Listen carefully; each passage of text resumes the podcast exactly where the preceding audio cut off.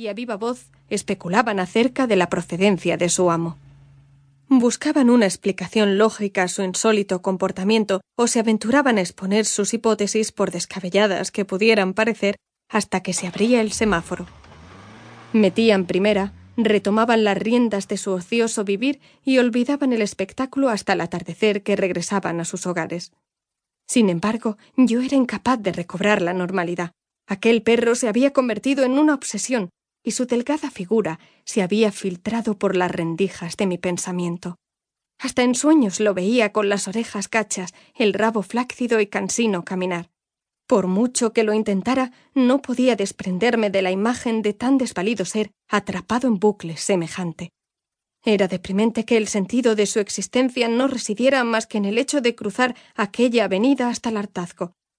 Al tercer día me atreví a ponerle Armando, y mi madre montó en cólera. Detestaba que hubiese bautizado a un perro abandonado con el nombre de mi padre. Según ella, sobre la faz de la tierra no había ser viviente, por depravado que pudiera ser, que mereciese la deshonra de llamarse de ese modo. A medida que más me dolía la suerte que pudiera correr el animal, mi madre conducía peor y fumaba con mayor compulsión. De hecho, varias veces me amenazó con cambiar de playa, llevarme a la iglesia o encerrarme en mi habitación para los restos si no dejaba de hablar del can. Entonces no tuve otra opción que sumergirme en mi profuso mundo interior para desvelar el misterio. No descansaría hasta dar con la tecla y hallar la verdadera razón de su tormento. Aunque si lo pienso fríamente, cabe la posibilidad de que Armando no padeciera sufrimiento alguno y su actitud no fuese más que puro instinto. Cuando las vacaciones estaban tocando a su fin, amaneció el día más tórrido del estío. Toda la ciudadanía circulaba en avalancha por la circunvalación, movida por su deseo de poner en remojo sus carnes.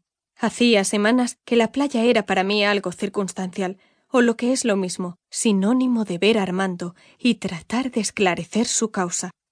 Siempre que podía bajaba la ventanilla y le echaba una galleta que previamente había afanado de la despensa sin que se diera cuenta mi madre. Luego ella me cantaba las cuarenta, pero al cabo de tres cigarrillos solían pasársele por regla general todos sus ataques de ira.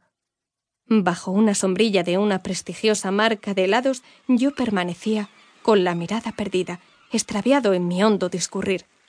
Ya no tomaba el sol, no levantaba castillos de arena, ni siquiera hacía por darme un baño. Mi conducta rayaba al autismo, y mi madre hacía gala de sus facultades y lloraba y fumaba un tiempo. Todos los bañistas pasaban por nuestro lado y nos miraban con una mezcla de compasión y condescendencia. Tarde o temprano todos se hicieron eco de nuestro problema y con timidez se arrimaban a nuestra toalla para prestarnos su ayuda. Cuanta más ternura inspiraba mis congéneres, más desquiciada se mostraba mi progenitora. Mi tremenda porfía y el asombroso parecido que guardaba con mi padre eran las dos cosas que peor llevaba a ella.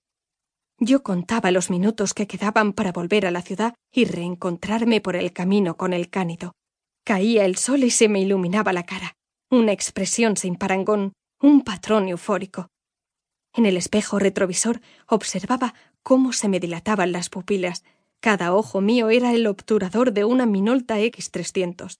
De regreso a casa, mi madre se colgaba de una docena de cigarrillos y me miraba con reprobación, en tanto elaboraba con sus labios yermos una atmósfera impenetrable.